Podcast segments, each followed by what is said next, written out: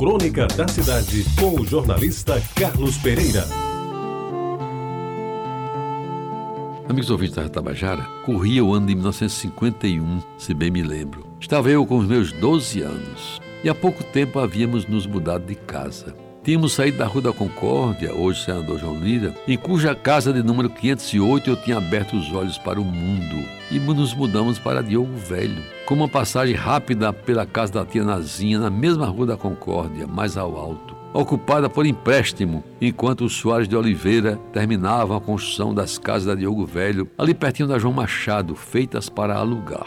Meus amigos, a mudança tinha sido feita à noite todos carregando na cabeça os poucos móveis, resumidos à mesa de comer, cadeiras de palhinha, um sofá velho muito usado, camas patentes faixa azul, as indispensáveis redes de dormir, a velha e pesada máquina Singer em que minha mãe costurava as roupas de todos e a inesquecível mesa com tampo de mármore que abrigava um filtro de barro do qual saía a melhor água do mundo. O fato de termos mudado para mais perto do centro da cidade não tirou de mim o sentimento de afeição que me ligava a Jaguaribe, o meu mundo. As minhas coisas continuavam lá. A minha igreja continuava sendo a igreja do Rosário. Os meus amigos continuavam os mesmos daquele ajuntamento que era constituído principalmente pelas ruas da Concórdia, Minas Gerais, Rua do Meio, Capitão Zé Pessoa, Derbal Piragibe, Benjamin Constante, Avenida Conceição e 1 de Maio, além da Vasco da Gama, a mais importante do bairro. É bem verdade que nas minhas idas para o liceu,